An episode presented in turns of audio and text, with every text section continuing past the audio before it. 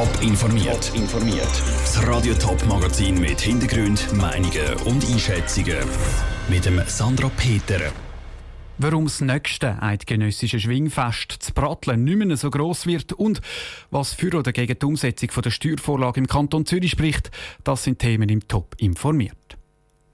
Über 400.000 Besucher sind am Wochenende das eidgenössische Schwingfest auf Zug gereist. So viel wie noch nie am eidgenössischen vorher. In der Arena sind über 56.000 Leute und haben den Schwinger zugejubelt. Auch das eine Zahl, die alle Rekorde gebrochen hat. Da kommt die Frage auf, ob der Gigantismus beim nächsten eidgenössischen Schwingfest Bratteln weitergeht. Die Antwort ist ganz klar Nein. Ruhe Schmenzi. Aber liegt zurückgezeigt, die eidgenössischen Schwingfester sind immer grösser geworden. Gerade bei der letzten Austragung ist auch die Schwingarena immer gewachsen. Sind im Jahr 2007 zwar auch noch gut 47.000 Zuschauer in der Schwingarena geguckt, sind sie in diesem Jahr zu Zug fast 10.000 mehr gewesen. Beim nächsten Eidgenössischen in drei Jahren zu Bratteln wird die Arena aber definitiv wieder kleiner, sagt der OK-Präsident Thomas Weber. Das, weil auf der einen Seite vom Areal eine Bahnlinie und auf der anderen Straße ist. Das Gelände in Bratteln ist ein bisschen kleiner als das hier, nicht so weitläufig. Es limitiert auch die Arenagröße, also wir werden nicht noch mehr können steigern, sondern im Gegenteil, die Arena wird ein bisschen kleiner werden. Und der Wunsch aus der Schwingerfamilie, dass der Sport im Zentrum steht und dass es nicht zu viel Scheia gibt, da hören wir sehr wohl, da werden wir auch umsetzen. Darum wäre es für maximal 50'000 Leute Platz in der Arena. Und bei dieser Zahl bleibe es definitiv. Durch das gibt es aber mehr Leute, die kein so ein begehrtes Ticket für die Arena überkommen. Das, weil viele Tickets automatisch unter anderem an Sponsoren oder an die fünf verschiedenen Teilverbände gehen.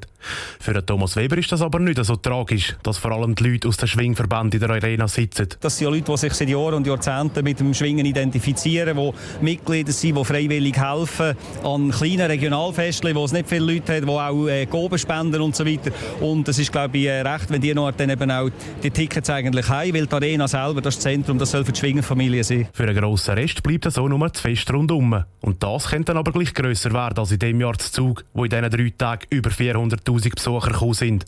Auf diese Zahl können die Organisatoren aber nur, wenn sie das Public Viewing in der Stadt Basel auch dazu zählen. Der Rutsch Menzi hat berichtet. Neben den Schwinger und den Steinstössen sind in drei Jahren zu Bratteln auch die Hornusser wieder mit dabei. Am 1. September, also am nächsten Sonntag, wird im Kanton Zürich abgestimmt. Noch nichts davon gehört? Kein Wunder, die eidgenössischen Wahlen im Herbst überschattet die kantonale Abstimmung im Moment. Darum zeichnet sich auch eine sehr tiefe Stimmbeteiligung ab. In der Städten Zürich und Winterthur rechnen die Verantwortlichen damit, dass so um die 30 Prozent dürften stimmen gehen. Aber um was geht es eigentlich bei dieser Abstimmung? Patrick Walter. Es ist eine einzige Vorlage, die die Stimmbevölkerung im Kanton Zürich darüber muss entscheiden muss. Die Steuervorlage 17. Sie ist die Umsetzung der Unternehmenssteuerreform, die vor drei Monaten schweizweit angenommen worden ist. International tätige Konzerne haben keine Steuerprivilegien mehr. Dafür gibt es andere Steuerabzüge, zum Beispiel bei der Forschung.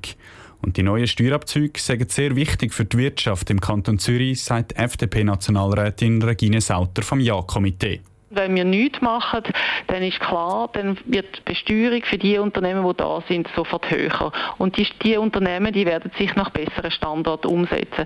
Deshalb ist es wirklich in unserem Interesse, dass wir dafür sorgen, dass der Kanton Zürich auch weiterhin ein attraktives Umfeld auch in steuerlicher Hinsicht für die Unternehmen kann anbieten kann. Für den SP-Kantonsrat Tobias Langenegger vom Nein-Komitee gehen die Steuerabzüge aber viel zu weit.